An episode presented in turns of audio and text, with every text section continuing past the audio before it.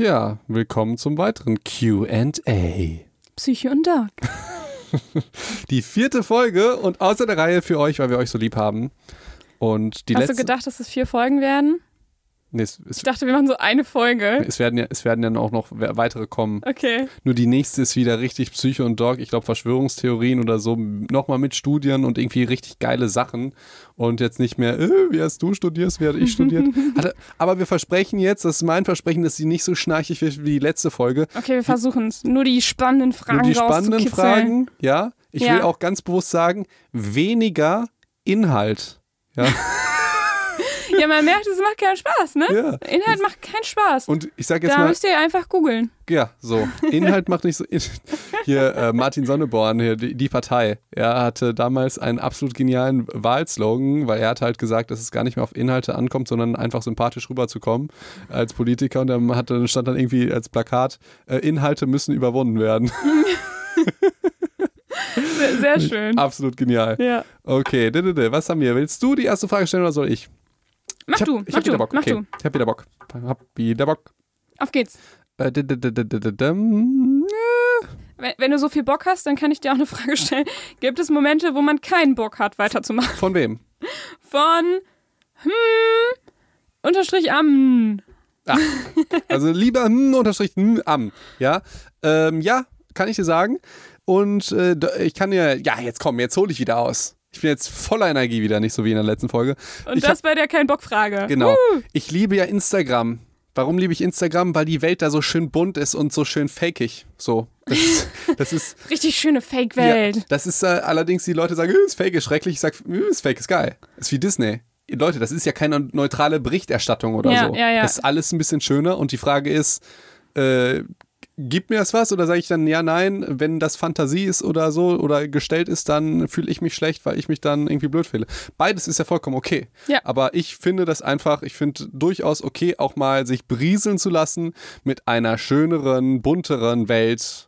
Mit Und- Fotos. Genau, wo es jetzt nicht so real ist. Vollkommen okay, wenn das Leute anders sehen. Das ist jetzt so meine Meinung. Und dazu habe ich ein Foto, glaube ich, von Dr. Mike gesehen.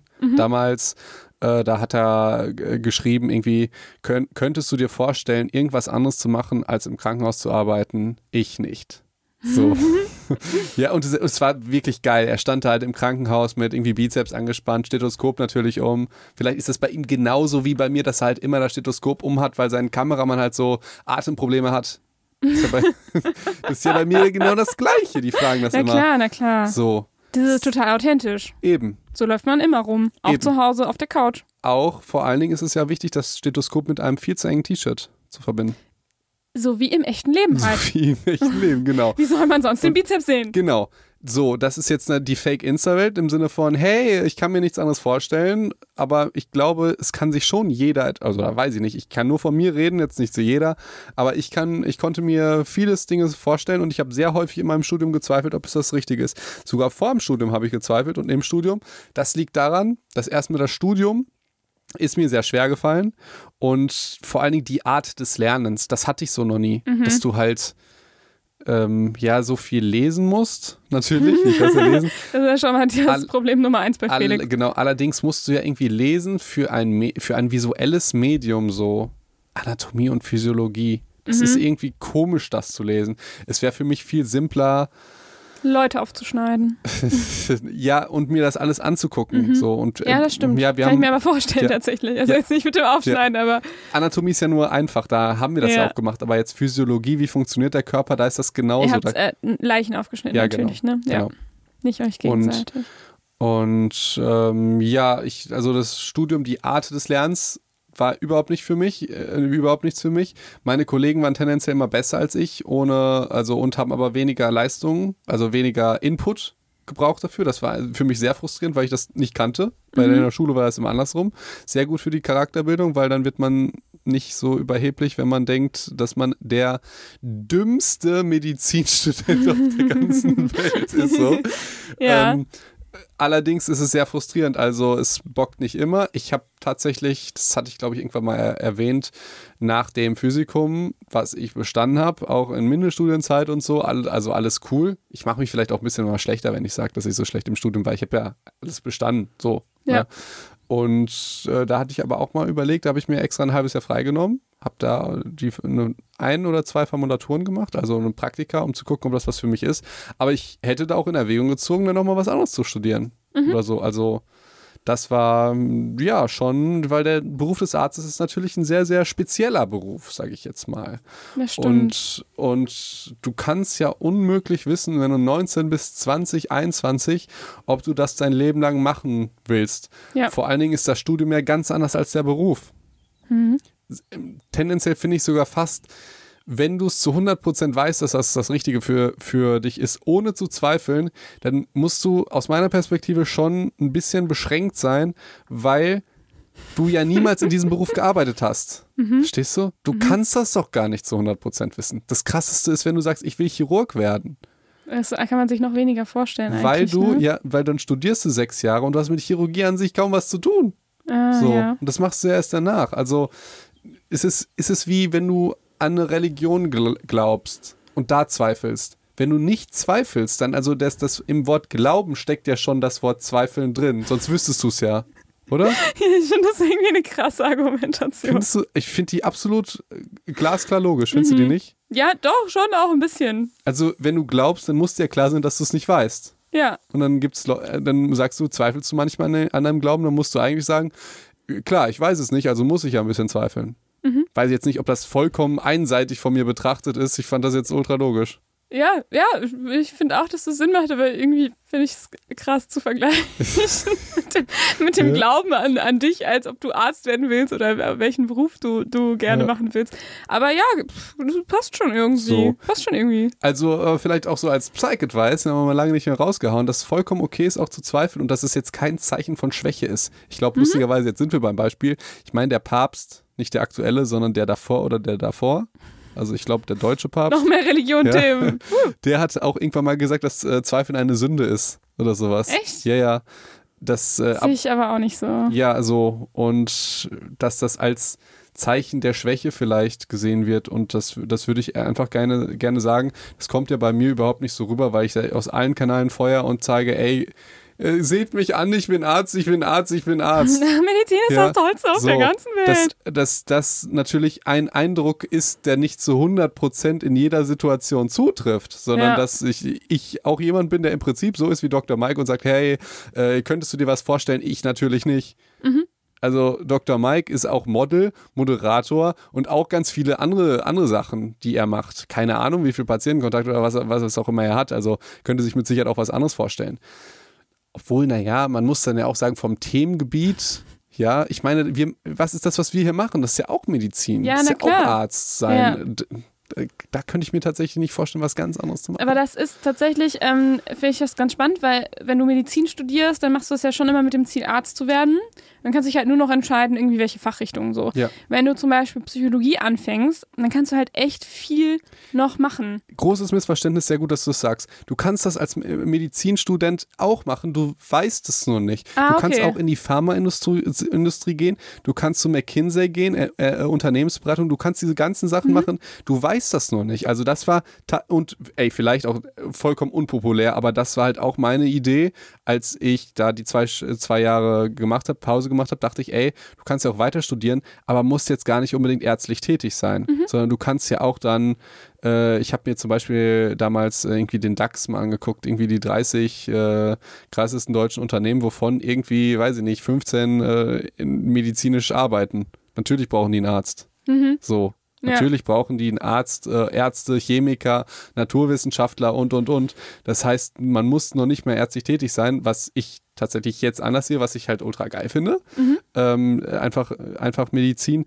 Allerdings, wenn ihr zweifelt, ist das vollkommen okay. Ich glaube, ich habe das in der vorletzten Folge mal so rübergebracht, da, dass ich deswegen auch sehr ungern für das Studium gezahlt hätte. Ich hätte es wohl gemacht, dann hätte ich keinen Studienplatz gekriegt, aber mit einem ganz schlechten Gefühl.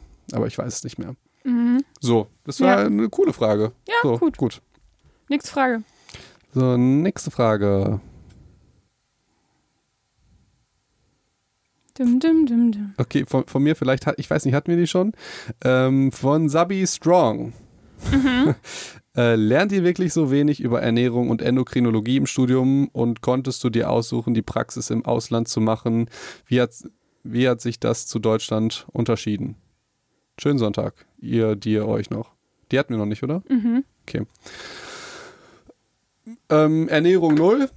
Der hat mal null im Medizinstudium. Krass. Be beziehungsweise ich, das kann ich vielleicht, das, das ist vielleicht was, ich sagte ja mal, ich wäre so ein, äh, so, ein, so ein nicht gut im Studium. Allerdings, was ich als Tipp geben könnte, das Studium an sich ist ja auch gar nicht alleine da. Also die ist, ich finde, es reicht nicht, damit ihr gute Ärzte werdet. Und ich habe mich halt seit äh, 2011 noch zusätzlich mit Ernährung und so Prävention, Sport und so äh, Psychologie. Aha. Ja. Durch wen kam das denn? Nee, Das ist nur durch dich. Ja. Letztens so eine Unverschämtheit, das erzähle ich dir auch mal von. Hat irgendein Freund gesagt, ja, durch mich hast du dich ja jetzt angefangen mit Ernährung zu beschäftigen. Poste mal bitte äh, äh, mein Produkt auf deinem Insta-Channel. So. Dann, Cool, ja, Ja. das war ganz schön, ganz Lustig. schön steile These. so. Und dann habe ich nicht sofort geantwortet. Dann hat er gesagt, äh, krass, ich dachte, wir wären Freunde. Das, ist, äh, das blickst du manchmal in Abgründe von Menschen wirklich. Nur von, wirklich von Freunden. Und dann hörst du dann solche Sachen. Also wirklich, ich zeig dir mal die Sprachnachricht. So anderthalb Minuten, hey Felix, bla bla, wie geht's dir? Erzählt irgendwas Privates. Ach, und könntest du mein neues Produkt bei dir in Insta, äh, in Insta posten? Und ich so, und er hat mir halt erzählt, dass er mit einem Freund zusammen, sorry, ich muss da kurz rein, weil das, das regt mich so auf und das effekte dich natürlich auch, wenn irgendein alter Freund dir wieder schreibt, du dich Lass freust. es raus, Felix, lass du es dich, raus. Du dich freust, er erzählt, dass er mit einem anderen Freund, den du auch kennst, in die Heimatstadt, also in die Stadt, wo, wo wir alle zusammen studiert haben, gezogen ist in eine WG. Das erzählt er und dann danach sagt er, aber kannst du mein Produkt irgendwie äh, posten auf Insta? Dann frage ich, natürlich, das Produkt interessiert mich natürlich nicht ansatzweise so wie seine Wohnsituation mit einem gemeinsamen Kollegen. Ja. Stell dir mal vor, irgendwie eine, zwei Freunde von dir, mit denen du studiert hast, ziehen dann irgendwie, also ist einfach interessant. Dann habe ich danach gefragt und hat er gesagt, ja, du bist ja meiner Frage ausgewichen und habe ich nicht mehr geschrieben und dann hat er geschrieben, krass, äh, äh, dass du dich so verhältst, wusste ich gar nicht. Ich dachte, wir wären Freunde, schönes Leben noch. Boah, Krass, oder? Ganz schön heftig. Ja, also Leute, wenn ihr erfolgreich seid oder Reichweite habt in Social Media, habt ihr äh, dann ein sehr schlechtes Menschenbild auf einmal, weil es kommen dann Leute zu euch, die euch am Anfang ausgelacht haben und dann sagen, ey, wir wollen aber deine Reichweite. Ich dachte, wir waren... Meine Freunde. Sorry, ey. Das ist der gleiche, der gleiche Grund, warum man Leuten nicht erzählt, dass man, äh, äh, dass man im Lotto ist, gewinnt ja. oder so, ne? Ja. Und, und vor allen Dingen, was ich ja lustig finde, äh, ist okay, dass wir jetzt mal, ja, wir driften mal wieder Wir ab. Das ist ja ab. nicht so langweilig wie die letzte Kack äh, Psycho- und Dog-Folge. Dann alle so, oh, schon wieder Felix Stories, ey. Ich weiß, meine Freunde machen das wirklich, ne, wenn ich dann so aushole, ja. Äh, ja, schon, mir schon wirklich passiert leid. manchmal so. Ey, ich würde, ich, ich könnte mir vorstellen, dass es die Psychos ein bisschen interessant manchmal finden, weil die haben ja nur eine Stunde Felix ja, Gelaber. und ich glaube, dann ist es interessant. Okay. Jetzt müssen wir aufpassen. Jetzt, jetzt sind wir zweimal die Woche mindestens äh, dabei. Da Ste äh, schon, Dok äh, Dr. Stefan, hier. Fr- Sto- äh, St- Dok äh, Dr. Stefan Friedrich, der äh, Gründer von Gedankentanken, der Mhm. Ist einer der erfolgreichsten Speaker der Welt oder, Mhm. oder Deutschland. Der kriegt irgendwie so und so viel 10.000, wenn er spricht, 20 Minuten und die Leute kommen überall her, um ihn da zu sehen. Und der meinte halt, das, das, ich wiederhole mich immer, der meinte halt, äh, meine Freunde haben halt früher immer gesagt, du sprichst so viel, hör doch mal auf damit. Und ihm war halt nie klar, dass er das gut kann. Ja? Weil für ein 20-Minuten-Fenster ist er der beste Speaker überhaupt. Und Wenn du, danach hat jemand man keine Lust mehr. ja, aber wenn Weil du ihn dann zum Beispiel derjenige das einfach nochmal erzählt, was er vor mh, drei Podcast-Folgen schon mal erzählt hat. Mh, kommt mir Ich irgendwie bekannt so vor. Ich so ertappt. Es tut mir leid. Ich verstehe auch nicht, dass wir immer noch so gehört werden. So. Also, es kommen wahrscheinlich immer neue und dann gehen viele. So, so, so kann es sein. Ich freue mich immer, wenn die Leute schreiben, ja, wir sind schon lange dabei. Dann denke ich, oh, Gott sei Dank, Und ich wir haben denk irgendwas richtig ich gemacht. denke auf der einen Seite Gott sei Dank, auf der, und dann kommt, hä? Wieso? Se- Seid ihr verrückt? So, jetzt kommen neue Stories. Hier, Hate, Gossip, Beef. So. Ähm, ja, dann schreibt mich dieses Arschloch an und so. Du weißt, es geht darum, äh, hier äh, poste bitte, äh, launch mein Produkt Ja. auf deinem Kanal. Und dann hat er, das sind immer diese gleichen Folgen. Ich weiß nicht, wie andere Influencer, die ich jetzt kennengelernt habe, die sind so dermaßen nett, dass die sich nicht anfangen zu ritzen oder so, weil die denken, du musst dir das so vorstellen. Du kriegst jeden Tag, kriegst du irgendwelche Nachrichten von Freunden oder von Fremden, die äh, irgendwas, die wollen, dass du was für die postest. Ja. So, also bitte, liebe Psycho, schreibt mir das nie. Ich, habe noch nie mal, also ich teile nichts mehr, auch wenn das das Tollste ist oder so. Oder Cherry ist es. Ist, ist und das sieht man ja auch auf deinem Kanal. Also eigentlich siehst du, ja. sieht man ja, dass du noch nie Werbung gemacht hast so, oder noch nie irgendwas so. gelauncht hast. Und ja. dann. Also ist ja, ja, die Frage. Es gibt aber auch ne? so, so Charity-Sachen. Du weißt natürlich nicht, wie viel äh, Gemeinnutz wirklich dahinter steckt. Es gibt, das ist, ja, meistens schwierig. ist es immer, um irgendeine Firma zu pushen. Also es gibt auch, auch ich kenne Ärztinnen, und Ärzte, die ihre Fanshops pushen und das dann immer, die immer so eine Aktion machen, irgendwie gegen Gewalt, für, gegen Retter und so weiter und dann ihr Logo da irgendwie pushen und so und dann sagen, ja, du musst das jetzt posten, weil sonst bist du ja für die Gewalt gegen Retter. So, Wenn man es nicht postet. Genau, mhm. dann, das, das ist immer das Gleiche. Ihr habt immer diese Mischung aus schlechtem Gewissen machen, ja, auf der einen Seite, dann sagen, aber es ist ganz toll, was du machst. Psychologisch aber, sehr clever genau, gemacht. Aber wenn du es nicht machst, dann ja, also wie kannst du es denn nicht posten? Und äh, das finde ich dann, also es ist wirklich traurig, dass du dann, ja, du, dein Menschenbild wird so ein bisschen schlechter. Deshalb, ich verstehe nicht, warum die ganzen Influencer, die ich jetzt kennengelernt habe, so korrekt sind. Und ich verstehe tatsächlich, ich glaube, das ist auch einer der Hauptgründe, warum Stars, die so bekannt sind, einfach äh, fertig werden und Drogen nehmen und so. Wo du denkst, die haben ja alles. Aber mhm. stell dir mal vor, du kannst am Anfang Menschen nicht so schnell vertrauen mehr und andere äh, verhalten sich dann so komisch. Und aber jetzt kommt das Lustigste. Mhm. Also was, was wir jetzt daraus mitnehmen können. Es, ich glaube, es gibt keinen normalen Menschenverstand, keine neutrale Sicht. Der Typ, der mir jetzt geschrieben hat, hat sich ja nicht gedacht, ich schreibe jetzt dem Felix und bringe den dazu, irgendwas zu posten, mach dem ein bisschen, äh, schmier dem ein bisschen Honig ums Maul, um den dann auszunutzen. Das war ja nicht seine, sondern der hat sich wahrscheinlich überlegt. Ja, für den ist das ja nur ein Post. Genau, für das ist nur ein Post und wir sind ja auch Freunde und ähm, äh, der ist ja bestimmt auch noch nicht abgehoben und jetzt denkt er sich wahrscheinlich so, der, wir sind keine Freunde genau, mehr und der ist auch noch abgehoben. Genau. Und, äh, und der könnte das ja immer mal eben posten, aber da sieht man mal, wie Menschen sich verändern können, wenn die Reichweite oder verstehst du, das ist ja seine Sicht. Und, ja, klar.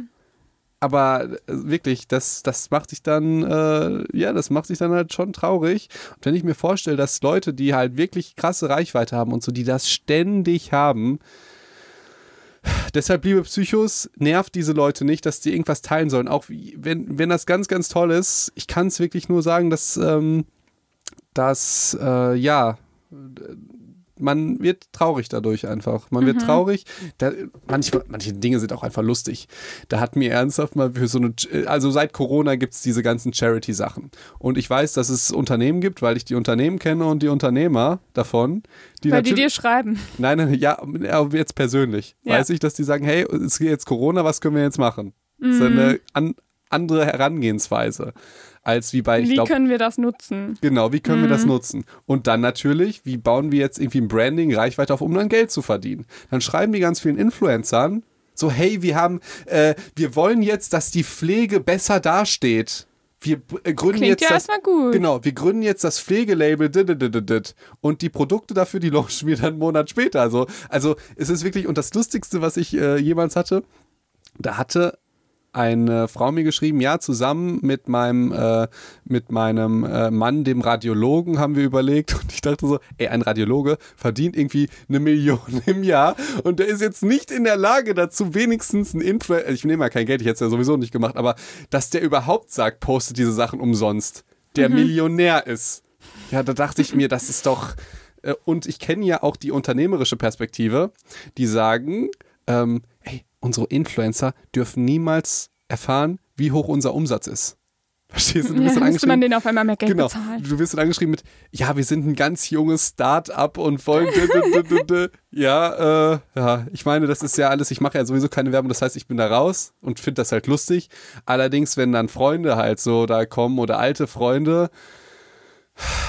Und vor allen Dingen, was, was erzählt ihr denn jetzt seinem, bei unserem gemeinsamen Freund? Der sagt ja nicht, ey, ich habe gerade versucht, Felix zu verarschen und der ist nicht drauf eingegangen, sondern der sagt, ich habe ihm geschrieben, ey, ich habe jetzt, ich sag jetzt mal seine Version. Der ne? will nicht mal einen Post für uns machen. Ich sag ihm, ich konnte mich ja so gut in Scar hineinversetzen, den, den armen Scar. Ja, ja, ja, ja, ja das war schon jetzt, gruselig auf jeden Fall. Ich mhm. sag dir jetzt mal seine Version, was er dem gesagt hat, ne? Einfach mhm. so, wie ich mir das vorstelle. Ja, ich habe ja auch jetzt letztens wieder mit Felix geschrieben, ne? Der ist ja, der ist ja auch jetzt äh, ziemlich erfolgreich auf Social Media. Guck mal hier das Bild, wie doof er da guckt. Nee, jetzt lass mich mal dieses, dieses Bild einmal kurz kreieren. Okay, okay, Einfach okay. von der komplett anderen Seite, ne? Weil man muss sich ja überlegen, wie sieht er das? Und er sieht das ja mit Sicherheit nicht so ähm, diplomatisch oder, oder dass er einfach zugibt und sagt, ey, ich wollte, dass der mein Produkt rausbringt. Mhm. Ich muss, sorry, ich muss noch mal kurz sagen, was er gesagt hat, weil es so unverschämt war. Er hat erstmal gesagt, dass er mich zu, zur Ernährung gebracht hat, darüber nachzudenken. Und seit 2011 beschäftige ich mich mit der Ernährung und seitdem ich 15 bin, trainiere ich. Also das Training hat dann angefangen und dann irgendwie ein paar Jahre später habe ich gesagt, ey, ich will jetzt Arzt werden. Ich muss mich natürlich jetzt auch mit der Ernährung beschäftigen. So. Und das dann noch in Kombination mit dem Training. Und der Kollege hat das natürlich mitbekommen, dass ich halt auch schon im Studium, und ich sage es jetzt un, un, ganz äh, asozial, natürlich der breiteste war. also, dass das schon aus mir rauskam, dass Ernährung wichtig ist für mich. So. Und dann ist es eine Unverschämtheit zu sagen, ich habe dich ja jetzt auf die Ernährung geprimed. Sogar das Wort Priming benutzt. So, dann hat er das gesagt, also im Prinzip so geschlechtes Gewissen gemacht, weil ich habe dir ja was gegeben. Und weil er mir nichts gegeben hat, hat er gesagt, ja im Prinzip, ja, ich habe dich auf die Ernährung geprimed. Damit hat er gesagt, den Erfolg, den du jetzt damit hast, das ist ja im Prinzip mein Erfolg. Verstehst du? Verstehst du? Ja, Ne? ich verstehe das schon. So, ja, Ich habe schon vorher verstanden. so, dann ist ja im Prinzip mein Erfolg und ich würde es ganz nett finden, weil wir in einem ähnlichen Bereich sind, dass du auch dann mein Produkt bei dir shoutoutest. So, und das geht aber dann über eine Minute 30 halt so eine scheiße Gelaber von schlechtem Gewissen. Du musst das machen, wenn du das nicht machst. Und es kam, ich kam, ich habe einfach geschrieben, ja, krass, dass du jetzt mit dem zusammen wohnst, äh, wie geht's euch da? Und dann kam sofort, äh, wie du einfach meine Frage übergehst. So, ja, ich, ich wollte das andere wissen. So, dann kannst du mir das andere doch wenigstens kurz erklären und dann können wir ja von mir aus dann darauf nochmal zurück, bevor ich dir sage, dass ich es nicht poste, du Arschloch. Ja, so, seine Version. Hey, ich äh, habe ähm, mal wieder mit Felix geschrieben. Du hast ja gesehen, das ist ja auch alles so, es ist ja auf Social Media aktiv. Und ich habe mir jetzt so Mühe gegeben mit meinem Produkt und ich habe da wirklich alles äh, hineingesteckt. Und ich habe halt auch Felix auch schon viel geholfen einfach. Ne, Ich habe dem ja, du siehst ja hin und wieder Poster was über Ernährung und so und ich habe dem ja dann da äh, auch mitgeholfen und ich wollte halt einfach, weil wir uns ja auch seit, seit Jahren nicht gesehen haben, wollte ich einfach nochmal den Kontakt da äh, aufrechterhalten und gucken, ja, ob, äh, ob wir vielleicht auch nochmal so zusammenarbeiten. Ne? Und der hat ja auch mehr Follower als ich, ob der das jetzt, ob der jetzt denkt, dass der irgendwas Besseres ist als ich. Ne? Oder ja, und dann habe ich den gefragt, ob er vielleicht mal was posten könnte von mir und dann ist er da einfach nicht drauf eingegangen und hat mich stattdessen gefragt, irgendwie nach dir und so. Also man merkt halt schon, dass der krass abgehoben ist so und dass er nicht mehr weiß, woher er kommt. Ne? Weil ich habe dann gesagt, du postest die Sachen und der hat dann einfach nicht drauf reagiert. Also das ist ja wahrscheinlich seine, Ja, seine Version. Und dann sagt der andere, der natürlich auch geprimed ist, hat gesagt, ja, What? der, nee, der, der hat gesagt, ja, das habe ich mir bestimmt schon denken können. Ne? Also so, was der da, ne? ich habe ja auch wenig. Kon und stellt euch vor, liebe Psychos, wenn ihr sowas nicht nur einmal hört, sondern irgendwann, ja, das macht euch natürlich, das verändert euch natürlich auch. Das Macht ist, euch so fertig wie Felix jetzt gerade. Genau, das ist dann, das ist wirklich eine traurige Geschichte. Und Wie ich hatte merkt, das, dass es Ja, sich schön mitnimmt. ich, und lustigerweise, ich hatte dann ein anderes Gespräch und da, da müssen wir in der Folge Kritik mal drüber reden, mit einem Typen am Telefon und war halt auch, wie soll ich das sagen? Ach, wie hat er das gesagt? Äh, irgendwie so ein Spruch. Er hat mich kritisiert, meine Person, meine Kommunikation. Ganz kurz. Und dann haben wir weitergeredet und dann habe ich danach nochmal gefragt, ey, jetzt gib mir doch mal bitte Feedback, was meinst du denn damit? Und er hat mich äh, dann irgendwie zehn Minuten ganz nett erzählt, warum ich wann was scheiße gemacht habe, meine Person und meine Kommunikation. Und der Typ hatte zu 100% recht. Ja, und ich musste diese Kritik komplett annehmen. Ich war ihm auch sehr dankbar. Ich habe mir auch alles angehört und so. Und danach habe ich halt genau dieses Phänomen beschrieben. Der meinte, krass, das hat irgendwie Paul Ripke, irgendeinen kenne ich auch nicht, irgendwie genauso in seinem Podcast gesagt. Also es scheint so zu sein, dass es häufig ist, dass, äh, und das war wirklich ganz interessant, weil du merkst dann, dass du auf einmal ein anderer Mensch bist oder anders kommunizierst. Zum Beispiel, wenn jetzt mich jemand irgendwie fragt, kannst du das bitte teilen? Dann spannt sich bei mir alles an und ich habe mich ja, ich habe mich, glaube ich, vor drei Monaten entschieden oder so, das nicht mehr zu machen, weil das mich so traurig gemacht hat, weil wenn du anderen Leuten was gibst und du merkst, dass das ein Fehler war. Das ist fast noch schlimmer, als wenn du ja einfach ein Asi bist. So, verstehst du? Mhm. Muss ich nochmal erklären. So, das war meine Psychotherapie jetzt. Wollen wir mal die Fragen beantworten? So. Ja, wir haben jetzt schon eine Frage, glaube ich, beantwortet. Nee, aber ich habe meine, sorry, liebe Psychos, äh, dann vielleicht, vielleicht ist es ja interessant. Vielleicht habe ich euch aber auch jetzt 15 Minuten Zeit gestohlen. Aber vielleicht ihr seht ja immer nur die eine Seite von den, von, von den, die, Konsumersicht und nicht so, wie es ist, wenn man einen Podcast hat. Ich finde das auch spannend. Ich glaube nur, das war halt schon relativ schnell klar. Also, Entschuldigung. Nein, vielleicht war es auch nur mir klar, weil, weil ich das schon mal Was gehört habe. Ähm, ja, also ich habe die Geschichte schon verstanden nach, nach zwei Minuten. Okay. So. Okay, liebe, liebe Ricarda-Psychologin. Manchmal geht es auch darum, dass der andere einfach reden kann. Da geht es nicht darum. Mm, ich mir- weiß das. Ich weiß nur nicht nicht, darum- ob das jetzt gerade das richtige Format dafür ist. Aber es ist, ja, ist doch okay. Dann hat das jeder mal mitbekommen und es ist vielleicht auch. Also ich finde es schon spannend, da mal hinter die Kulissen zu gucken. Der Fairness halber muss man sagen, ich erzähle ja auch ständig solche Sachen. Genau, deswegen So. hat, ist es vielleicht auch deshalb bei mir jetzt irgendwie jetzt keinen großen Okay. Aha-Effekt gegeben. Okay, so. sorry. Liebe Sabi Strong, also die erste Frage, äh, lernt man wirklich so wenig über Ernährung, haben wir, glaube ich, jetzt, jetzt Weitestgehend beantwortet. beantwortet. Und Endokrinologie im Studium, das habe ich ja letztes Mal schon gesagt, lernt man theoretisch schon, aber ich bin daran nicht so gut gewesen, weil es einfach so kompliziert ist. Und konntest du Mhm. hier Ausland, Ausland, dann war noch die Frage zu Ausland und was, äh, was ist, äh, ja, wie sich das unterscheidet in, in Deutschland. Mhm. Ja, cool. Äh, ich sag ja immer so aus Spaßeshalber, ich reise auch viel. Und schneid mir eigentlich immer selber ins Fleisch, weil ich dann nur Bali erwähne. Das ist so eine, Manchmal auch Malta. ja, aber grundsätzlich ist er eher so, also ich stelle mich häufig dann vielleicht manchmal ein bisschen negativer dar, beziehungsweise ich war wirklich so viel im Ausland, wie es geht, aus ganz unterschiedlichen Gründen. Ich habe ja schon letztes Mal gesagt, muss ja nicht jeder machen. Und ich war, was habe ich da schon erzählt? Mit Ausland. Mhm. Ich war in Uruguay, ich war auf Malta, ich war Und auf du hast Bali jeweils ähm, Praktika da und gemacht, ne? Südtirol. Ja, genau. Und ich kann, ja, Und ein praktisches Jahr zum Teil auch im Ausland gemacht. Genau, in Malta und Bali. Und Formulatur kann man machen. In, äh, das habe ich in Uruguay gemacht und ich war sehr überrascht, weil Uruguay klingt ja nach Palm. So, ich hatte überhaupt keine Ahnung von Südamerika, dass, äh, wie unterschiedlich das da sein kann. Und erstmal einfach krass. Deutsche Geräte, die stehen überall von der Welt. Also wir hatten da irgendwie Siemens äh, Röntgengeräte und so. Das ist, das macht einen schon ein bisschen stolz auch so. Das ist Ja? halt sowas Du Verrücktes. denkst so, ich habe zwar keine Ahnung, wie man dieses Teil baut, aber hey, es kommt aus Deutschland. Es ist genauso. Es ist so wie deine Fußballmannschaft gewinnt. Du hast, kannst überhaupt Du nichts dafür. Ja, genau. Ja, aber denkst so dir, null Einfluss. Ja, also- aber ich habe schon äh, das Trikot getragen. genau, wie dumm das eigentlich ist. Beim Trikot kannst du ja wenigstens noch sagen, irgendwie zwölfter Mann. Ähm, aber bei, bei dem Siemens-Gerät denkst du dir, ja, pff, wir machen das schon cool, wir.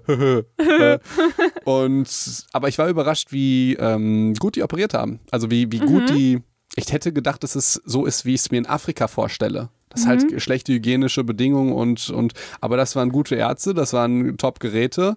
Die wissen nur nicht, wie man Mundschutz aufzieht. Die haben sich nämlich den Mundschutz immer nur über den Mund und nicht über die Nase gezogen. Das hat Aber das mich verwirrt. bringt nicht so viel. Das machen auch jetzt im Moment gerade viele Menschen, ne? Ja, genau. Es gibt so ein lustiges Bild. Das ist irgendwie Mundschutz ohne Nase und dann sieht man im nächsten Bild halt so, ein, äh, so eine Badehose, wo der Pimmel drüber ist. Verstehst du? Das ja, ist, dass es so deutlich das ist. ist. ziemlich deutlich. Ja, es ist genau. sehr witzig, ja. Genau. Und äh, das war das war kurz Uruguay, die Unterschiede. Ähm, äh, ja, Malta, hm, Bali, hm, ja, ich habe ja schon so viel von erzählt, glaube ich. ich Aber ist auf jeden Fall, würdest du auf jeden Fall empfehlen?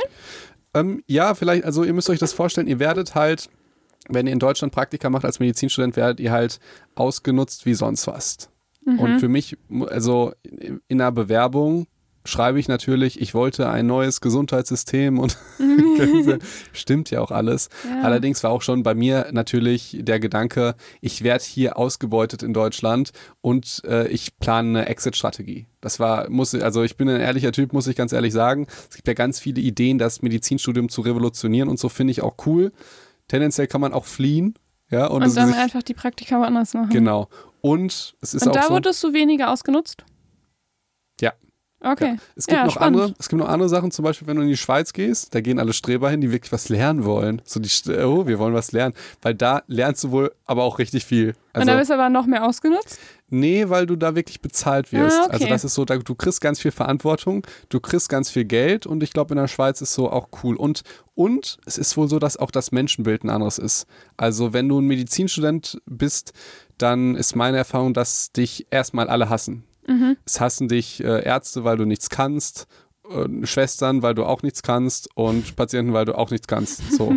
Und, Sch schöner Start. und ja, und bei, bei mir war das so, weil ich nett bin und die Leute nett behandle, dass die mich dann irgendwann nicht mehr gehasst haben und gemocht haben, würde ich jetzt so sagen. Mhm. Allerdings ist es immer ein Kampf gewesen. Also die wenigsten Leute, die also es gibt natürlich Ausnahmen, aber die wenigsten Leute reagieren auf neue Mitarbeiter im Krankenhaus irgendwie besonders positiv. Dann noch aus so einer ärztlich-medizinisch-studentischen Richtung. Das kann, glaube ich, fast jeder irgendwie ähm, verstehen. Es gibt auch viele Leute, die, wo ich das weiß, weil ich das mit denen gemacht habe, die äh, haben aber kompletten Realitätsverlust oder so. Die wollen das, glaube ich, nicht wahrhaben und sagen dann, die sind ja alle so nett. Das ist so lustig. Werden dann da angeschrien und sagen, ja, okay, das macht ihr halt dann mal. Aber das ist ja eine super Coping-Strategie, wenn du sagst, ja, die sind, die sind hier alle voll nett und du das selbst nicht eingestehst. Mhm. So. Naja. Ja, so kann man auch damit umgehen, das stimmt. So, willst du noch irgendwas über Ausland? Du äh, hast ja schon auch, ne, mit, äh, mit äh, ich will immer Tansania sagen, aber es war Kenia. Kenia war das, genau. Da, wo auch Simba herkommt. Ja, ich, ich wollte schon sagen. tatsächlich, tatsächlich. Ich weiß, da wurde das Ja, nee, gedreht. war auf jeden Fall, kann ich auch empfehlen. Ähm, aus einer ganz anderen Perspektive, einfach quasi mal in so ein komplett anderes Land mit so ganz anderen, äh, mit so einer ganz anderen Kultur nochmal anzukommen, um da echt nochmal, also eigentlich tatsächlich eher aus persönlichen Gründen, gar nicht unbedingt nur aus, äh, weil man da so viel lernt, tatsächlich. Mhm. Okay. Also, ich habe noch eine Frage, die mache ich von Medizin Girl. Wo habt ihr studiert und habt ihr euch dort in der Uni und in der Stadt wohlgefühlt? haben wir schon gesagt. Wir schon ge ja, ich wollte nur sagen, der Vollständigkeit, haben wir schon gesagt. Okay. Die Folge davor. So, du bist dran. Äh, ich hatte die Frage, wie kann das Gelernte im Langzeitgedächtnis bleiben? Und zweitens, wie funktioniert die Landarztquote? Okay. Landarztquote weiß ich nicht genau. Da würde ich auch ähm, einfach mal googeln. Das geht, glaube ich, deutlich schneller, als ich mir irgendwas zusammenstamme. Und ähm, die erste Auf äh, Frage ist, wie? Ähm, geht nicht. Also bei mir jedenfalls nicht. Ich Ins bin, Langzeitgedächtnis? Ja. Du, es, es ja, also es, es war für mich sehr frustrierend, weil du lernst ja viele Sachen und vergisst sie dann. Und manchmal kommt dann so ein Erlebnis so, bah, habe ich schon mal gelernt, cool. Allerdings, wenn du, du kannst ja mal einen Spaß machen und Ärzte nach dem Zitronensäurezyklus oder so fragen oder nach irgendeiner Biochemie, Ja. glaube ich nicht, dass sie das können. Muskeln und so, das ist natürlich das Beispiel, was du genannt hast vom Bewegungsapparat. Das habe ich mir natürlich sehr gut gemerkt, weil dafür brenne ich ja, weil ich Ort und Unfall machen wollte. Und da habe ich auch gemerkt, dass ich besser bin als meine Kollegen so und das länger kann, so, was dir halt Bock macht. Ne? Allerdings ist das, ich finde, es ist der falsche, der falsche Anspruch, wenn du denkst, du müsstest diese Sachen wirklich in dein Langzeitgedächtnis ballern, weil leider, und das Medizinstudium, finde ich, muss reformiert werden, braucht ihr diese Sachen einfach nicht. Das ist ein sehr frustrierendes Lernen, weil ihr sehr viel lernt, was ihr nicht braucht, um Prüfungen zu bestehen, die bescheuert sind zu bestehen, um dann Arzt zu werden, was, ein, was ganz anderes ist als, als das Studium. Aber viel Spaß. Du bist ja wahrscheinlich noch am Anfang. Oh, ähm, also ich muss, das, ich muss das erstmal streberhaft beantworten und sagen, Langzeitgedächtnis ist gar nicht das, was wir lang, äh, lang landläu landläufig, jetzt haben wir den Land, das Land auch dabei, landläufig als Langzeitgedächtnis, oh, nochmal, bezeichnen. Und zwar ist Langzeitgedächtnis eigentlich alles das, was ähm, nicht mehr im Arbeits- und Kurzzeitgedächtnis ist. Und Kurzzeitgedächtnis sind tatsächlich nur so ein paar Sekunden. Das heißt, wenn du es dir fünf Minuten merkst oder äh, zehn Minuten 15 Minuten merkst, dann ist es schon im Langzeitgedächtnis. So von der Definition her. Ähm, das könnte man nochmal ganz, ganz schön nochmal aufarbeiten, wenn wir mal eine Folge über Gedächtnis machen und dann auch nochmal über Gedächtnisstrategien sprechen können. Wir hatten ja schon mal so ein paar Gedächtnisstrategien äh, bei, der, bei den Folgen, die so rund ums Homeschooling und Lernen geht. Da ist schon ein bisschen was dabei. Und ich glaube auch, ähm, also es, es geht ja eigentlich darum, das, was man gelernt hat, nicht wieder zu vergessen. So, das ist ja, glaube ich, die eigentliche Frage. Ähm, und da hilft halt tatsächlich einfach immer wieder wiederholen, ganz viel. ich habe jetzt irgendwie auch so das Gefühl durch, durch unseren Podcast, dass ich ganz viel aus der Uni nochmal gelesen Mhm. habe und dann, also das waren so, so unaktiviertes Wissen, so das schlummerte irgendwo und dann liest man es nochmal und denkt, ach ja klar, das weiß ich ja. Ey, ich so, finde, das du? ist auch ein guter Tipp, dass man Gelerntes wirklich mit so einem Podcast oder so nochmal.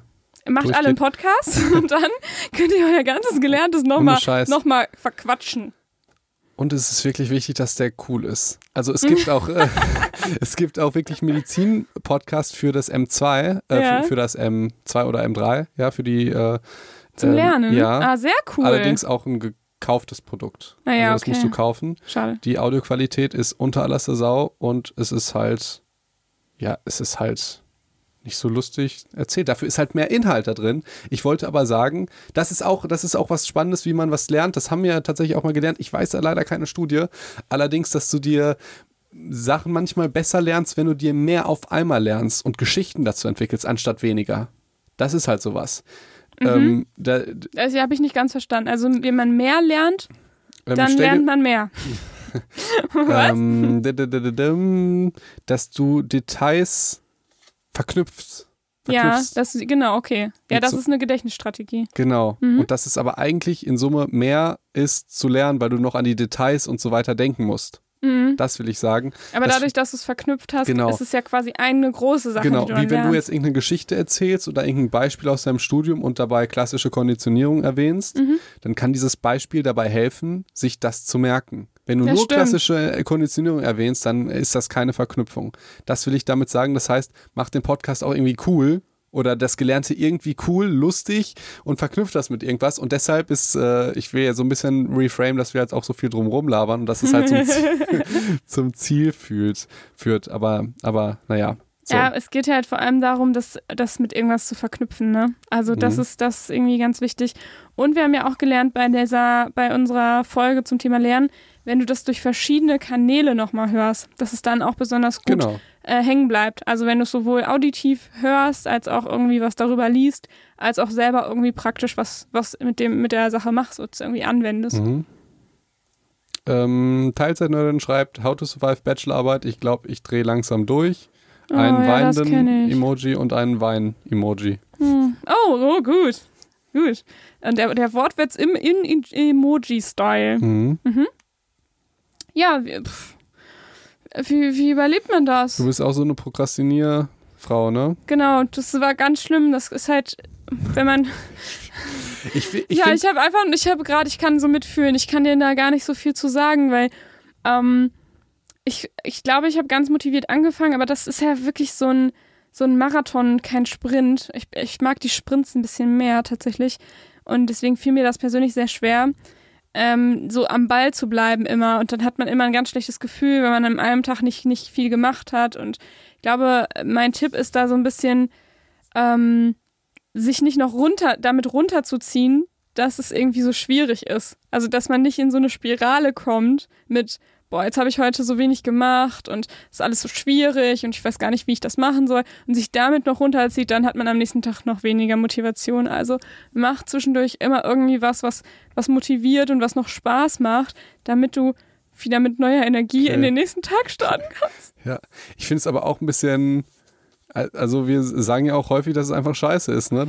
Ja, aber es ist ja auch ehrlich. ja. Also ich ja. fand Bachelorarbeit auch, ich habe es mir theoretisch auch total spannend vorgestellt. Ich mag ja auch mal das zu recherchieren und dann sich eigene Fragestellungen zu überlegen. Den Part fand ich alles super, erheben auch. Aber wenn du dann halt da sitzt und dann irgendwie weißt, du musst jetzt 100 Seiten schreiben, das ist einfach hart. Okay, das verstehe ich.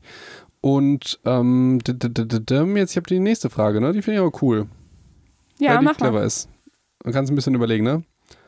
Anne Nsen fragt, ähm, was du vor deinem Psychologiestudium gerne gewusst hättest, werde ab diesem Herbst Psychologie studieren und ein paar hilfreiche Tipps wären sehr nett. Hui. Gute Frage. Sehr, sehr coole Frage. Also schon einige Dinge. Also was ich auf jeden Fall gerne gewusst hätte, wäre, und das ist so ein Tipp, glaube ich, für alle, die studieren wollen und da ganz spezielle Fragen haben. Also wir haben ja auch viele spezielle Fragen nochmal bekommen, was auch so die Unis angeht und so. Ähm, der Tipp ist auf jeden Fall, sich vorher mal bei der Fachschaft oder bei der studentischen Studienberatung des jeweiligen Studiengangs an der jeweiligen Uni ähm, einfach mal beraten zu lassen, tatsächlich. Also da mal anzurufen oder in, manchmal haben die auch Sprechstunden, ähm, da hinzugehen und seine ganzen Fragen einfach mal loszuwerden. Und das ist, das kann einem so viel irgendwie weiterbringen schon. Ähm, und was, was ich auch gerne gewusst hätte, und das, ich glaube, ich weiß gar nicht, ob man das laut sagen darf, aber im Grunde, ich hatte ja so ein bisschen damit gehadert, nach einem Abi ähm, direkt ins Ausland zu gehen und irgendwie, ich dachte, naja, dann komme ich wieder, dann bewerbe ich mich, kriege ich keinen Platz, so, dann hätte ich mich geärgert. Äh, letztendlich gibt es auch Unis, wo man sich eben einschreiben kann und man weiß, also es ist ja quasi nicht gesagt, also es gibt halt Unis, wo du dann nicht sofort in dem Semester auch eine Klausur schreiben kannst. Und dann gibt es Wege, wie man sich einschreibt und vielleicht trotzdem noch sein Auslandssemester irgendwie hinkriegt. Du kannst ja sofort ein Urlaubssemester nehmen, denke ich jetzt ganz Na, du, praktisch. Das, genau, das denkt man, aber Urlaubssemester ist gar nicht so einfach, weil du dafür brauchst du ein spezielles, ähm, ein spezieller, also einen speziellen Grund. Nee. So. Also in, ich zumindest bei, war das bei meiner Uni so. Okay, ich, wenn du während des Semesters das machst, aber wenn du direkt am Anfang sagst Urlaubssemester, ist das scheißegal. Und bei das sind solche. Fragen, wenn ihr euch mit sowas beschäftigt, mit so speziellen Dingen, dann fragt die tatsächlich mal in der, äh, bei der Fachschaft, bei der studentischen Studienberatung oder bei der generellen zentralen Studienberatung. Die hat jede Universität und da könnt ihr genau solche Fragen mal stellen. Ähm, denn das hätte ich gerne gewusst, wie man sowas macht. Ähm, weil ich hatte da irgendwie komische Vorstellungen noch als Schülerin, tatsächlich, als ich angefangen habe. Ähm, und auch so dieses, dieses Gefühl, ich muss so nach Studienverlauf unbedingt studieren. Also, dass man da tatsächlich viel individuelle Freiheiten hat, wie man studieren kann, dass man es auch verlängern kann oder auch äh, das Modul irgendwie vorzieht und so, dass es halt zu seinem Leben irgendwie gut passt. Äh, Finde ich auch immer ein guter Tipp. Das hätte ich noch gerne gewusst ich wusste schon eigentlich so inhaltlich ganz relativ viel. Ich glaube, manche waren so ein bisschen überrascht, wie viel Statistik äh, in Psychologie dabei ist und auch wie viel äh, englische Studien man lesen muss. Also es gibt quasi kaum deutsche Studien eigentlich. Heißt, alle guten Studien sind auf Englisch geschrieben. Das heißt, man muss sehr viel englische Literatur auch lesen Ich tatsächlich. würde das so gerne wissen, wie viel Statistik da wirklich drin vorkommt. Weil es ist einfach schwierig, Wahrheit äh, von Menschen zu erfahren. Die wollen natürlich immer so darstellen, als wäre das äh, besonders viel. Naja, es gab halt äh, kein Semester, wo es jetzt irgendwie kein, wo es irgendwie nicht ein Modul gab, das irgendwie mit Statistik oder Testtheorie oder sowas äh, zu tun hatte. Würde mich voll gerne interessieren. Also, ähm, Und das, das kann ist ja natürlich auch nochmal weil das ist das, was, mir, von der was Uni, mir ne? alle Psychologen immer sagen, boah, Psychologie, das ist so viel Statistik. Das ist so mit das Erste, was die sagen und dann sagen die im Ja, Prinzip, weil es auch das ist, womit man vielleicht am wenigsten rechnet oder was Klar. auch der Gru- nicht unbedingt Grund Nummer eins ist, Ach so. Psychologie zu studieren. So. so. Also das denke ich mir schon, ne? verstehe. Natürlich ist es n- nicht, irgendwie nimmt das jetzt nicht mehr als die Hälfte ein oder so. Also auf keinen Fall. Wobei du natürlich auch in allen anderen Fächern natürlich statistisches Wissen brauchst, so Grundlagenwissen, ist klar. Ähm, genau. Aber das sind so vielleicht so Tipps, die man, die man geben kann vorher. Ja, sehr gut, sehr gut. Ähm, ich hatte dann gerade noch eine. Ja, das hatten wir schon. Hast du noch eine? Äh, ich hatte irgendwie so noch so eine Frage irgendwo zwischen, an die ich mich erinnere. Ich habe auch noch, also dann willst du? Die geht schnell. Kann man mit 16 schon studieren? Ja. Und du brauchst Abitur. Genau, Oder- wenn man Abi hat, äh, ist tatsächlich so, dass du mit 16 auch schon studieren kannst. Dann musst du allerdings von deinen Eltern Ja, so eine das. voll, so eine, so eine Berechtigung irgendwie Ja, mach, mach, mach das nicht, auch wenn ihr so clever seid. Das ist halt auch ultra peinlich, wenn ihr eine WG-Besuchung habt und dann eure Mama mitnimmt. So, weil ihr dürft den Vertrag nicht allein unterschreiben. Ich würde sagen, macht mach das. Ich hatte eine Freundin, die hat mit 17 bei uns studiert. Das war auch ultra nervig. Also für die halt. Weil Ja. Du bist dann einfach nicht geschäftsfähig, darfst halt nicht alleine in Clubs gehen und so. Das ist alles schon irgendwie, ich finde, Studium, da kannst du halt auch schon 18 für sein. Das ist jetzt natürlich alles komisch mit irgendwie Abi nach zwölf Jahren oder so. Äh, nur meine Meinung, aber kannst natürlich machen. So. Kannst natürlich, ich find, also gut, wenn du es machen willst, dann machst, ne? Ja. Und ähm, äh, mein, ich hatte damit tatsächlich auch Berührungspunkte, weil ich ja oft die erst die Woche mit organisiert habe und die erst die Fahrt. Und dann haben wir uns halt tatsächlich, da gab es halt diesen ersten, äh, ersten Jahrgang mit, mit den Leuten, die nach zwölf Jahren Abi gemacht haben. Da gab es halt viele, die noch 17 waren. Und dann hatten wir so ein bisschen Bedenken, was wir jetzt mit denen machen auf Erstifahrt und ob wir da so eine, so eine Erlaubnis Ja. brauchen und so. Ähm, dann haben wir das tatsächlich gemacht. Das war ein bisschen, vielleicht ein bisschen doof für die Leute, aber ja. Ja, verstehe. Die dachten so, ja, nicht, dass wir nachher die Verantwortung haben. Ja, vollkommen zu Recht. Das ist ja wie, das sind ja juristisch Kinder dann. Ja, So. Und Ja. du bist dann die Mutter von denen im Prinzip. die So. Alkohol anbieten. Willst du mal diese Frage vorlesen? Die ist ganz Uiuiui, lang. so viele, so viel. Ähm, Marilena, 1805. Also erstmal finde ich euren Podcast mega interessant und total toll. Oh, das ist aber lieb. Dankeschön. Dankeschön. Generell alles, was ihr postet. also was du postest, Felix. danke Ich poste schön. ja nicht so viel. Jetzt meine Fragen zum Medizinstudium. Was lernt man alles in der Vorklinik, vor allem in Physik und Chemie? Muss man Hausarbeiten schreiben oder Referate halten? Was ist der Unterschied zwischen einem Regelstudiengang und einem Modellstudiengang? Das hatten wir schon. Wie sind die Klausuren aufgebaut und in welchen Abständen schreibt man welche? Jede Woche, alle zwei Wochen? Haben wir auch schon drüber geredet. Und gibt es einen Unterschied zwischen Testat und Klausur? Viele Fragen, I know, Lachsmiley. Okay, äh, dann beantworte ich die, die mir, die ich sofort beantworten kann. Ich glaube, die anderen haben wir sonst alle beantwortet. Kannst du mir geben? Ja, So, gut. Dann guck mal. Vorklinik, Physik und Chemie zum Gut. Beispiel. Ja, genau. Äh, kannst du da schon mal in der es ist ja jetzt nur sachlich so, du kannst ja in der Zeit ja schon mal eine neue Frage suchen. Äh, ich kann dir das ganz einfach sagen, die Leute, die haben immer so Schiss vor Physik oder vor Chemie.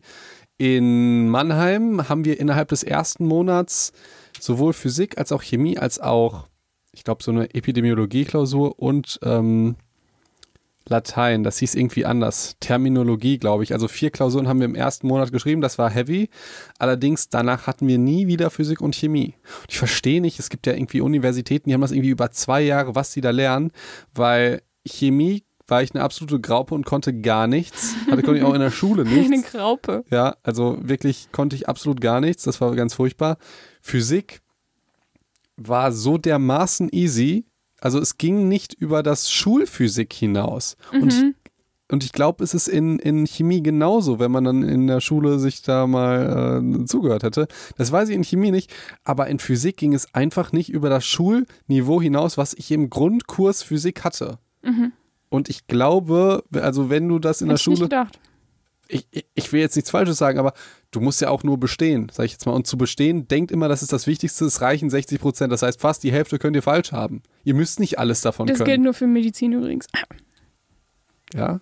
Mit 60 Prozent besteht ihr nicht? Nein, ich meine, dass es egal ist, welche Note so, du hast. ja, also ich weiß nicht. Ich wurde selten gefragt äh, auf Insta, wie war deine Note in Physik? Das, äh, äh, und ich glaube, die war tatsächlich wirklich gut. Schade, frag das doch mal. Ja, ich, guck, das mal. ich weiß natürlich selber nicht, weil das keinen juckt. Allerdings, das war, äh, ja, das war ähm, easy. Also macht euch da nicht so einen Stress.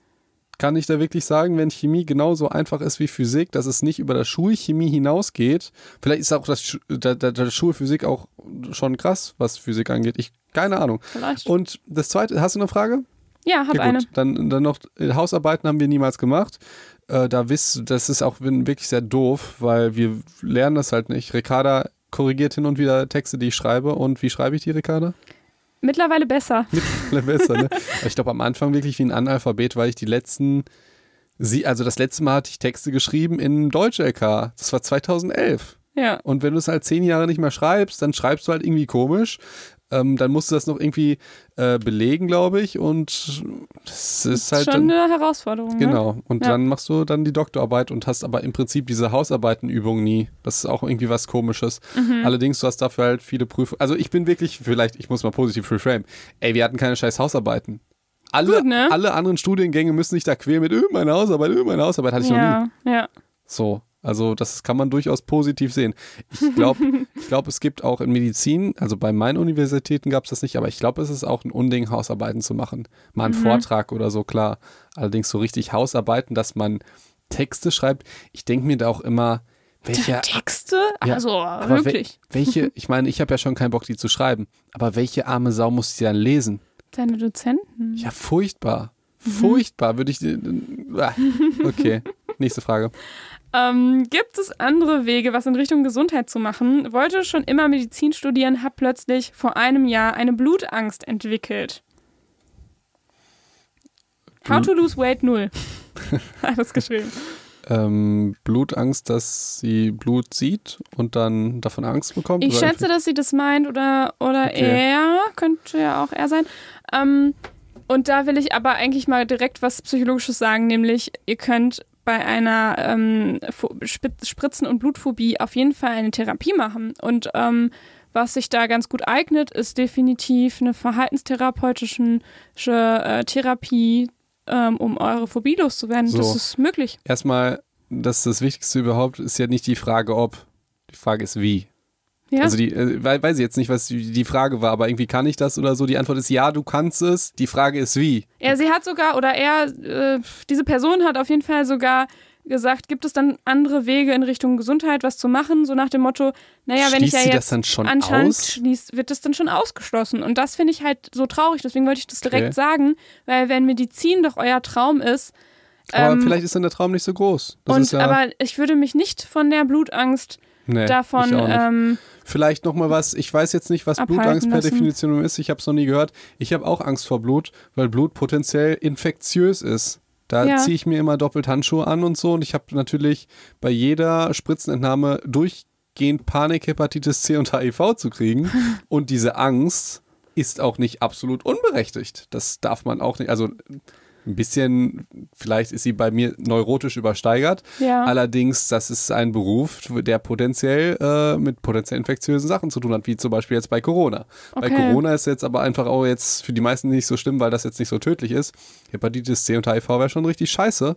Und wenn ich jetzt mit beiden Händen in, äh, im OP in irgendwelchen Menschen bin und die voller Blut sind, dann ist es durchaus okay, Respekt vor diesem Blut zu haben. Ich habe auch schon HIV-positiven äh, Patienten Blut abgenommen, die eine sehr, sehr hohe Viruslast haben, also mhm. wo man sich dann sticht und die Wahrscheinlichkeit, dass man dann infiziert ist, sehr, sehr hoch ist, habe ich den Blut abgenommen und das ohne es zu wissen. Das bedeutet, mhm. dass jeder Patient, wo ihr es nicht weißt, ist ja potenziell infektiös und gefährlich für euch.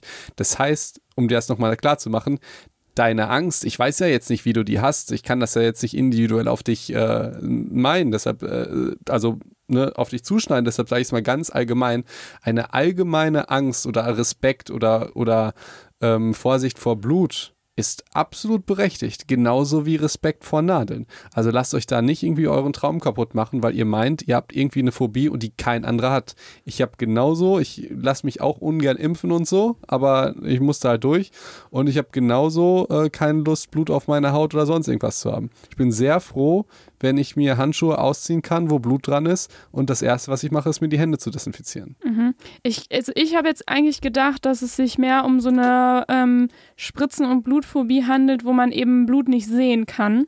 Aber es ist natürlich jetzt auch voll aus meiner, ich dachte, es konnte nur das sein, weil es natürlich aus meiner ja, psychologischen Sicht dann nur das ja sein nicht. kann. Ich will, aber, da, auch, aber ähm, selbst das, das vielleicht ist, ist der, der Ursprung darin ja auch irgendwie, keine Ja klar, Ahnung. sicherlich äh, entwickelst du ja eher eine Angst, eine Phobie gegen Blut, als irgendwie eine Phobie gegen Knöpfe oder so, ähm, was es übrigens auch gibt. Aber klar, sowas ist natürlich eher in uns Menschen verankert. Ähm, aber es ist ja schon so, also klar, das ist natürlich ein Hindernis, weil natürlich gerade Patienten mit einer Phobie, mit einer Blutphobie oder Spritzenphobie dann ja häufig auch in Ohnmacht fallen. So, das ist natürlich nicht besonders hilfreich, wenn man dann Arzt ist. Das Ganze natürlich dann vergessen. So, aber du musst ich meine im Sinne von, du kannst es vergessen, du, ähm, du, kannst natürlich nicht in Ohnmacht fallen, während du im OP Blut abnimmst. Das ist natürlich doof. Ähm, aber du kannst durchaus diese, diese Phobie therapieren lassen. Also ähm, ich würde es noch nicht aufgeben. Das ist, das ist, da gibt es auf jeden Fall Heilungschancen. So. Okay. Okay, gut. Soll ich? Mhm. Ähm, was war äh, Spirit Natalia? Natalia. Fragt, was war eure bisher herausforderndste Situation in der Praxis und was habt ihr daraus gelernt gehabt für euch? Hui. Ähm. Boah, ich glaube, äh, vielleicht fällt mir das auch direkt nur ein, weil wir gerade drüber gesprochen haben. Ich glaube, das herausforderndste war tatsächlich das Praktikum in Kenia. ich bin da mit zwei äh, Kommilitonen hingefahren. Wir haben da sechs Wochen Praktikum in dem Krankenhaus gemacht und waren irgendwie null vorbereitet und wir so ganz naiv dahin geflogen ähm, und waren dann wirklich ziemlich schockiert über alles, was so abgeht. Also wie so ein Krankenhaus da ist. Mhm. Äh, wie Leute da mit, mit Tod umgehen und mit anderen Geschichten. Wir haben äh, jeden Tag, wenn wir quasi zum Krankenhaus gekommen sind, irgendwie ähm, Särge gesehen, weil da auch viele Leute mhm. auch tatsächlich gestorben sind. viel mehr, auch an viel mehr Krankheiten, die man jetzt so in Deutschland gar nicht mehr kennt, weil da einfach andere Bedingungen herrschen. Ähm, wie gesagt, ich habe das, glaube ich, schon mal gesagt, dass da teilweise oh, hygienisch das echt, echt schwer auszuhalten war. Also im Sinne von, da sind Kakerlaken die Wände hochgekrabbelt in, im Krankenhaus, in den, in den äh, tatsächlich in den Patientenzimmern ähm, und so. Das heißt, das war, das war schon eine krasse Herausforderung und wir sind, wir waren da, glaube ich, in einem, im dritten Semester, also hatten noch nicht viel Erfahrung und sind da ziemlich ins kalte Wasser geschmissen worden und hatten dann so die Möglichkeit, was heißt die Möglichkeit, aber es wurde dann auch von Praktikanten erwartet, ähm, so Patienten auch zu nehmen und ähm, Beratung bei, mit denen zu machen. Also es war dann irgendwie so die, es waren dann Jugendliche, die quasi einmal die Woche dahin gehen konnten ins Krankenhaus und sich zu allen Themen beraten lassen konnten. Das waren Sachen wie, hm, ich habe Streit mit meiner Mama, bis hin zu wirklich ganz, ganz, ganz schwierigen Geschichten. Ne? Und das war schon krass. So, ähm, ich dachte auch erstmal so, nee, das kannst du ja nicht machen. Also du, du hilfst denen ja irgendwie nicht. Also, also andere Leute können denen besser helfen, so, so dieses, äh, dieser Gedanke.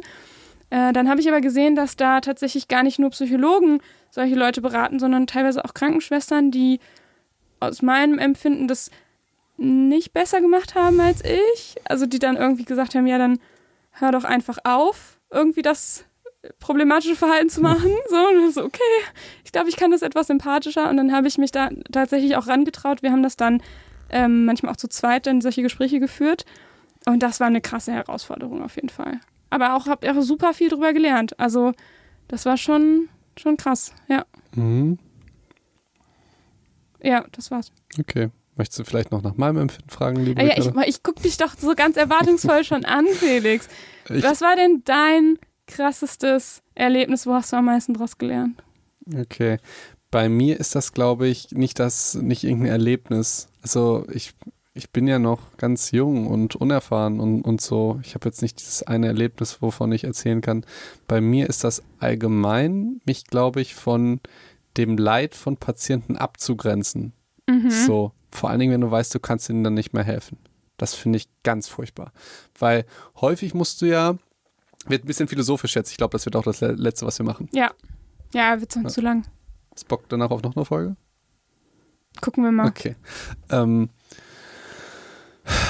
äh, das, das Abgrenzen halt. Das Abgrenzen, wenn du, wenn du den Menschen halt dann nicht mehr, äh, nicht mehr helfen kannst. Und ähm, häufig ist es ja so, dass man einfach Leid oder Sorgen des Patienten aushalten muss. Mhm. Und das finde ich schwierig.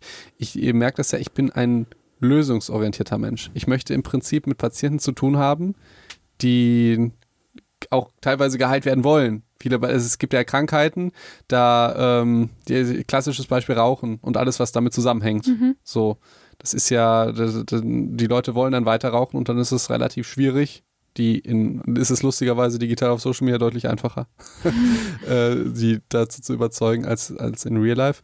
Allerdings manchmal, wenn du jetzt in einer Palliativsituation bist, wo du zum Beispiel gar nichts machen kannst, das dann einfach auszuhalten. Oder mhm. Situationen, die wirklich so sind, dass man vielleicht mal sagt, nicht alles ist möglich. Mhm. So, ne, das ist ja. Ja, das gibt ähm, schon. Das ist halt was Fieses. Und dann hast du noch als Arzt folgenden folgendes Problem. Ähm, Praxisrahmen, ja. Du hast am Tag, weiß ich nicht, wie viel, 50 Patienten, 30 Patienten, 40 Patienten. Und dir muss klar sein, dass jeder Patient andere Probleme hat und eine andere Erwartungshaltung. Du aber natürlich emotional bei den Patienten bist. Mhm. Kleines Beispiel. Ganz schrecklicher Fall. Irgendwie ein junges Kind hat Krebs. Mhm. Ja, und dann bist du halt äh, für den da oder äh, jemand in meinem Alter, sag ich jetzt mal, womit du dich so auch selbst identifizieren kannst. Und denkst dir so, krass, das, da hatte ich auch mal einen Patient, der hatte dann irgendwie Leukämie oder wirklich so eine Ultra-Scheiße.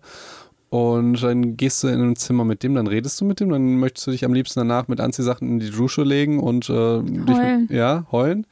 Gehst aber danach dann weiter und zu einem anderen Patienten und der weiß natürlich nicht, was welchen du, Prozenten du gerade vor, vorher hattest. Genau. So, ne? Und das ist dann, ich, ich sag jetzt mal, äh, eine Oma, die 80 ist und sagt, äh, ich kann jetzt leider keinen Handstand mehr machen, äh, Herr Doktor, Sie müssen das jetzt ändern. Verstehst du? Dann, aber hat das jemand mal gesagt? Das wäre so, das wär so schön. Nee, leider nicht. Ich meine, das fände ich ja auch noch sehr, sehr cool, ja. wäre so sportlich ambitioniert und so. Ich wollte darauf hinaus, häufig ist die Erwartungshaltung einfach ganz schwierig mhm. äh, von, von Menschen und die sagen, du bist Arzt, du musst mir jetzt helfen. Ja. Und dann ein Patient, dem es wirklich schlecht geht, sagt, äh, äh, es, es, tut, es tut mir so leid, dass ich Sie störe. Ich merke, Sie haben wirklich viel zu tun. Das Wartezimmer ist voll. Oh Gott. So, oh Gott. Und danach kommt ja. halt jemand, wo du weißt, dass das jemand ist, der äh, in Rente ist und trotzdem um 7.30 Uhr den Einsatzbus nimmt, der für Schüler ist. Verstehst du? Das mache ich auch so, wenn ich alt bin. Das ist, da freue ich mich schon so drauf. Wenn du den ganzen Tag frei hast, ja. wartest du immer darauf, wann Schulschluss und Schulbeginn ist. Dann setzt du dich, da, dich dahin. Aber auf den Vierer. Auf den Viererplatz, legst deine Taschen auf die anderen Plätze und haust mit deinem Regenschirm jeden. Also die gab es doch wirklich. Ja, das die stimmt. setzen sich dann in die Praxis, ne, wenn die einen Termin haben, beschweren dich, dass, dass sie zehn Minuten später dran sind. Ne? Ja. Oder kommen wahrscheinlich sogar ohne Termin, aber mit so Tüten vom Markt. Ne? Weil denen geht's, denen geht's natürlich äh, sehr schlecht, dass sie ohne einen Termin kommen müssen, aber nicht so schlecht, dass sie nicht shoppen gehen können. Sondern kommen dann rein mit so äh, Tüten und sagen, ich bin gerade über den ah, Markt der gelaufen. Markteinkauf ja. ist ja auch wichtig, also kann man ja so. auch nicht äh, und, so. Also das ist lustig gesagt, aber es ist wirklich so, dass du du musst ja als Arzt immer einen Seiltanz machen zwischen du musst ein Experte sein, was Informationen angeht ja, du musst ja in dem medizinischen Gebiet Experte sein, wenn jetzt jemand einen Herzinfarkt was auch mal hat oder du musst den Diabetes einstellen, dann musst du den emotional abholen. Mhm. Dann musst du aber auch dich emotional abgrenzen, dass du nicht mit dem heulst ja. oder nicht mit jedem Holz oder dass also die Suizidrate ist bei Ärzten am höchsten. Warum ist auch es immer. So? Es ist so. Bei allen Berufsgruppen? Bei allen Berufsgruppen. Und ich meine, auch mhm. Therapeuten kommen äh, relativ in der Nähe. ja. Also, man musste einen Seiltanz machen und je nachdem, da kommt jemand als Notfall rein, der wirklich Notfall ist. Mhm. Der kostet dich eine halbe Stunde und du willst auch gerne für den da sein. Und der nächste Patient hat halt überhaupt kein Verständnis, dass der warten muss. Und ja. du denkst dir, ich habe jetzt eine halbe Stunde nicht gechillt. Das, sondern ich habe ja aktiv, äh, aktiv was gemacht. Und ich glaube, das ist wirklich so, das, äh, das ist die größte Herausforderung.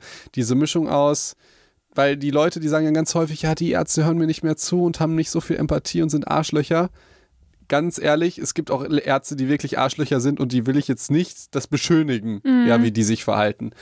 Allerdings bei mir ist es auch so, dass das äh, ja du manchmal einfach auch emotional dich abgrenzen musst und dann natürlich nicht so emotional bist, aber viel eher, dass du dann vielleicht bei einer anderen Person nicht so emotional, äh, also die nicht so abholst und sagst, okay, wenn du mit 80 keinen Handstand machen kannst, das ist wirklich ganz furchtbar, sondern sagst, sie sind 80, ne, das, äh, Alter ist immer was ganz Fieses, das ist, das ist auch eigentlich doof, dieses Beispiel zu bringen, weil natürlich, wenn ja. du alt bist, heißt das natürlich nicht, dass du dann irgendwie Schmerzen ertragen sollst oder so.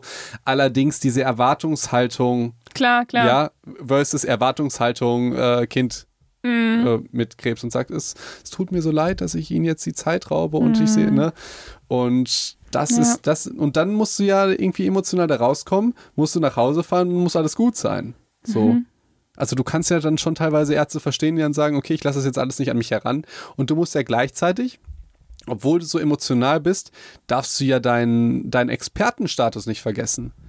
Jetzt jemand ja. kommt zu dir und äh, heult dich. nicht mit dem heulen. Genau, und heult dich voll und du heulst dann auch. Und weil du so emotional bist, vergisst du aber, dass der vielleicht einen Herzinfarkt haben könnte. Aber bist du emotional voll für den da. Also das mhm. ist halt eine riesen, ein Seiltanz zwischen ganz vielen verschiedenen Sachen, zwischen Angst nehmen, emotional sein, fachliche Kompetenz und so. Ich glaube, das ist die größte Herausforderung. Das, das stimmt, das ist natürlich bei uns Psychologen natürlich ganz ähnlich, ne?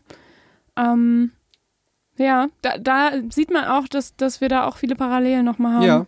Definitiv. Ihr habt aber, muss ich natürlich sagen, ein paar Vorteile. Ja, wir haben mehr Zeit vor ihr allem. Habt, ihr habt deutlich mehr Zeit und ich glaube, da kannst, du, so. da kannst du mich korrigieren, aber euch wird das Abgrenzen oder die Katharsis oder so auch ein bisschen mehr beigebracht, oder? Dass ihr euch selbst da irgendwie reinigt oder nicht so viel, äh, also euch abgrenzt. Oder also nicht im Studium. Nicht, nicht? nicht, im Studium. Zumindest nicht in meinem. Vielleicht, wenn du Psychotherapie direkt studierst, vielleicht. Ich schätze, es kommt mehr in der Ausbildung und auch im Beruf, dass du halt ähm, also viel, die meisten Psychotherapeuten und auch ich in, in meiner Beraterfunktion habe halt Supervisionsgruppen. Das heißt, du triffst dich mit anderen äh, Psychologen oder anderen Psychotherapeuten und redest auch mal darüber. Mhm. So und überlegst auch mal zusammen, wie, wie kann ich damit umgehen, wie kann ich ähm, mich da zum Beispiel auch abgrenzen. Also kannst du halt Themen für dich auch irgendwie mit reinbringen und die zusammen besprechen. Und das ist, glaube ich, was, ich weiß ehrlich gesagt nicht, machen das Mediziner, Supervisionsgruppen? Äh, gibt es, ja. Also das ist was, was ich Hätt definitiv empfehlen kann, übrigens. Ja. So, wenn man nachher in seinem Beruf ist. Ich glaube, sonst ähm, wird das echt schwer.